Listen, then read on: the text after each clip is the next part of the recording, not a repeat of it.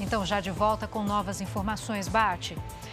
Polícia descarta hipótese de sequestro por turistas argentinos no caso do menino que desapareceu em Praia do Rio de Janeiro.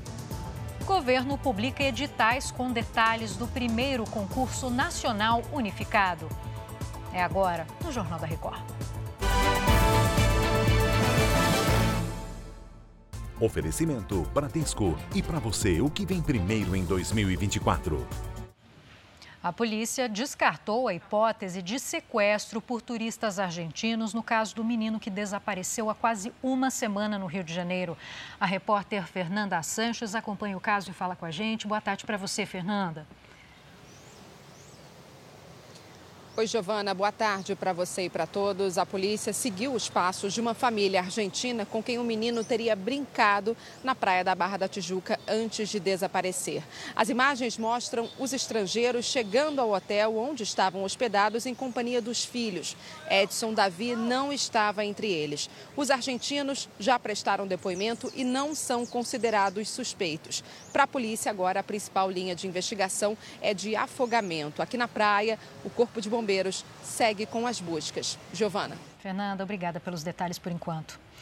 Quase 3.200 trabalhadores em condições análogas à escravidão foram resgatados no ano passado no país pelo Ministério do Trabalho. O número é o maior dos últimos 14 anos. A repórter Camila Cambraia fala conosco agora de Belo Horizonte e traz mais informações. Boa tarde para você, Camila. Olá, Giovana. Quase 13 milhões de reais em verbas salariais e rescisórias foram pagos para esses trabalhadores em 2023, valor recorde. O Ministério do Trabalho e Emprego fiscalizou ao todo 598 estabelecimentos urbanos e rurais. O cultivo de café foi o setor com mais irregularidades. Minas Gerais foi o estado com mais ações realizadas. Ao todo, foram 117. Giovana. Obrigada pelas informações, Camila. O governo federal publicou hoje os editais do primeiro concurso nacional unificado, que vai selecionar mais de 6.600 pessoas. A prova está sendo chamada de Enem dos concursos porque deve democratizar o acesso aos cargos públicos. Voltamos a Brasília, então, com Clébio Cavagnoli, assunto que interessa para muita gente, né, Clébio? É com você. Verdade, Giovana, o concurso será realizado para preencher vagas em 21 órgãos federais. Os cargos são para quem tem ensino superior ou médio completos. As inscrições abrem no dia 19 deste mês e vão até 9 de fevereiro. As provas serão aplicadas no dia 5 de maio em 220 cidades.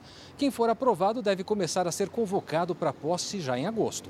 Pagando uma única taxa de até 90 reais, os candidatos vão poder concorrer a várias vagas em órgãos diferentes, mas desde que os cargos façam parte, façam parte da mesma área de atuação. Há oportunidades, por exemplo, com salário inicial de quase 23 mil reais.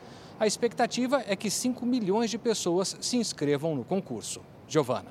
Obrigada, Clébio. Eu fico por aqui. Você continua com Cidade Alerta, com o Bate. Uma ótima tarde para você. Bate, te devolvendo. Bom trabalho aí para você e para a equipe.